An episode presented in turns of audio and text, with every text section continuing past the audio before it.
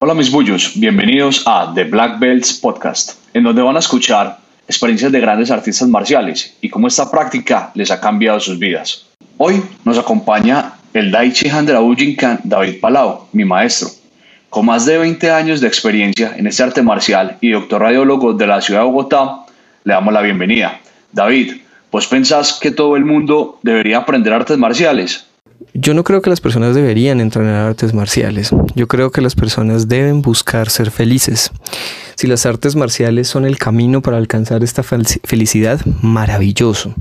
Pero si no, pues no se deben practicar. Yo creo que a mí toda la gente me ha dicho, uy, las artes marciales son algo de disciplina. Y realmente para mí no, para mí no es complicado ir al dojo y entrenar un montón de horas o viajar a través del mundo por horas, gastar todo mi dinero en, viajes para entrenar artes marciales. No es una cuestión de disciplina, es una cuestión de amor, porque me hace feliz, ¿no? Entonces yo creo que las personas deben entrenar artes marciales y proteger a otros. Eh, los hace felices si ser capaces de ser una persona eh, fuerte eh, en lo que los demás se puedan apoyar y es en, la que los demás se puedan apoyar y esto los hace felices, pues adelante.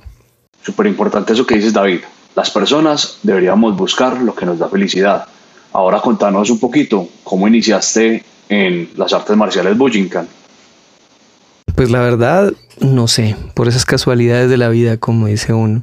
Yo empecé aquí en Bogotá con un profesor llamado Gustavo Sanín. Empecé con él en su momento, luego entrené con mi maestro Pedro desde el año 2000.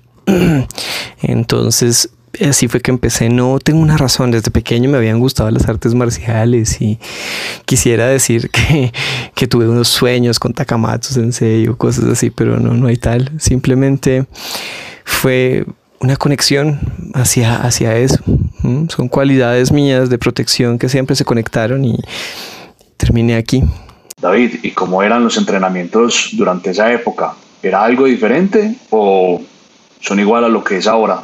Yo creo que todo el mundo tiene un romanticismo hacia el pasado, ¿no? Como en el pasado todo era mejor y en esa época como era. Yo diría que son iguales, ¿no? Son gente tratando de entrenar junta y tratando de superarse a sí mismo cada vez y buscando el corazón real de las cosas. Tal vez cuando yo empecé a entrenar artes marciales eran más fuertes y yo también cuando daba clase era más fuerte y porque tenía menos control, tenía menos talento, tenía menos capacidad de movimiento corporal. No es que hoy en día sea, talentoso, pero llevo más tiempo y la experiencia yo creo que es el mejor maestro. Y ya saben, la experiencia es el mejor maestro. Y como bien dicen por ahí, más sabe el diablo por viejo que por diablo. David es una persona que viaja constantemente a Japón a entrenar con Hatsumi Sensei. Contanos un poquito, David, ¿cómo fue esa primera vez que lo conociste? Sí, la verdad, mucho miedo. Yo llegué muy nervioso y lo conocí en Japón en el año 2005 y mm, estaba muy nervioso tomé el Saki test con él, no lo pasé, lo pasé con Nagato Sensei.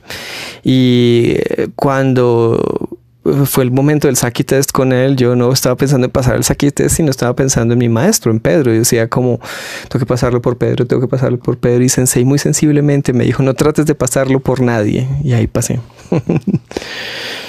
David, y contanos un poco, ¿qué has aprendido bajo la tutela del maestro Hatsumi? Muchísimas cosas. Eh, no podría decirte una sola cosa. Creo que la enseñanza de las artes marciales no es puntual. O sea, no es una lista de cosas que obtengas, es, un estilo de vida, ¿no? Para mí, Vera Sensei es un señor de 90 años completamente desarrollado en todos sus campos como artista, terapeuta, artista marcial y persona feliz, lo es feliz todo el tiempo, creativo, alegre, siempre irradiando y compartiendo y generoso hacia los demás. Y pues uno no puede decir que bueno es eh, Toyota, pero lo malo son los carros, ¿no? Entonces, si uno mira a sus alumnos cercanos, Pedro, y tú ves esas mismas cualidades que no son cualidades copiadas, o sea, no es tratar de ser Hatsumi Sensei. Yo creo que la por así decirlo, la oferta o la propuesta mejor de Hatsumi Sensei es desarrollar un ser humano al máximo nivel posible a través de la felicidad. Así es, David, me gusta mucho lo que dices. La práctica de la Ujinkan es un estilo de vida que nos permite desarrollarnos al máximo como seres humanos a través de la felicidad. Bueno, y contanos de aquella vez que conociste al maestro Pedro Fleitas, tu maestro. Nos estábamos entrenando. Mm, eran habían cinturones negros y muchos Qs, fue en Venezuela. Y él sacó a muchos cinturones negros al centro. Y eh, tuvimos una conexión como natural y me sacaba y me sacaba. Y en una de esas me lanzó y su pie pisó un cesto de la basura, estos que se abren cuando uno presiona la palanca. Y mi cabeza cayó adentro y se rió. Y yo me sentí confundido. Y él me levantó y me dijo, mm, tienes que venir a verme a Canarias. A los seis meses estuve allí. Y para mí fue como muy simbólico, ¿sabes? Fue como botar esa cabeza vieja y, y empezar un camino nuevo de vida. Qué buena historia, David. Gracias por compartir. Ahora la Bujinkan, ¿cómo ha beneficiado tu vida? Mi vida se ha beneficiado en cuanto me ha hecho feliz, me ha dado herramientas para poder ayudar más a los demás. Y en ese sentido creo que ese es el más grande beneficio que te puede dar un arte marcial o pues en, concreto la Bujinkan, que es pues, desde el que tengo, desde el que hablo, pues tengo experiencia. Y es como a través de sentirte seguro contigo mismo y siendo capaz de, de querer tener el deseo de proteger a otros seres humanos, uno vive una vida más tranquila y feliz. Y desde allí es mucho más fácil aportar desde un excedente que desde la carencia.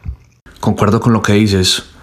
La práctica de la Ujinka nos ha dejado herramientas para ayudar y proteger a los demás y ayudarnos y protegernos a nosotros mismos. Ahora, David, ¿tienes algo para decirle a las nuevas generaciones? Siempre que se habla de futuras generaciones, que es como lo que siempre apuntamos en nuestra mente hacia el futuro, ¿no? Creo que es muy importante entender eh, de dónde viene el futuro, ¿no? Yo creo que es muy importante entender la historia para entender el futuro, porque ¿qué es la siguiente generación? Es algo muy, es algo muy volátil, es un concepto muy, muy etéreo, ¿no? Sin embargo, las generaciones pasadas son un concepto mucho más claro donde uno puede apoyarse. Entonces, yo creería que el futuro de las generaciones futuras está en entender y respetar su pasado. Eso es cierto, respetar el pasado, respetar a tu maestro y respetar a tus compañeros. David, ¿qué libro nos recomendarías? Bueno, pues es difícil. Me gusta mucho leer y hay muchas cosas pues, que les quisiera recomendar. Mm, les recomiendo El Ninja Moderno de Hatsumi Sensei. Les recomiendo Sapiens de Noah Harari y eh, les recomiendo La Tábula Rasa de Steven Pinker. Muy buenos libros, David. Muchísimas gracias. Y ya para terminar, si tú tuvieras una pantalla en la calle que todo el mundo pudiera ver, ¿qué diría esa pantalla? Sé feliz ahora. Sé feliz ahora. El mensaje final que nos deja el maestro David Palau. Muchísimas gracias por estar acá y por compartir con nosotros todas estas enseñanzas. Eh, si les gustó nuestro primer episodio, déjenos en los comentarios sugerencias, quejas, reclamos o que quieren ver en el próximo podcast y los estaremos escuchando. Hasta la próxima, mis bullos.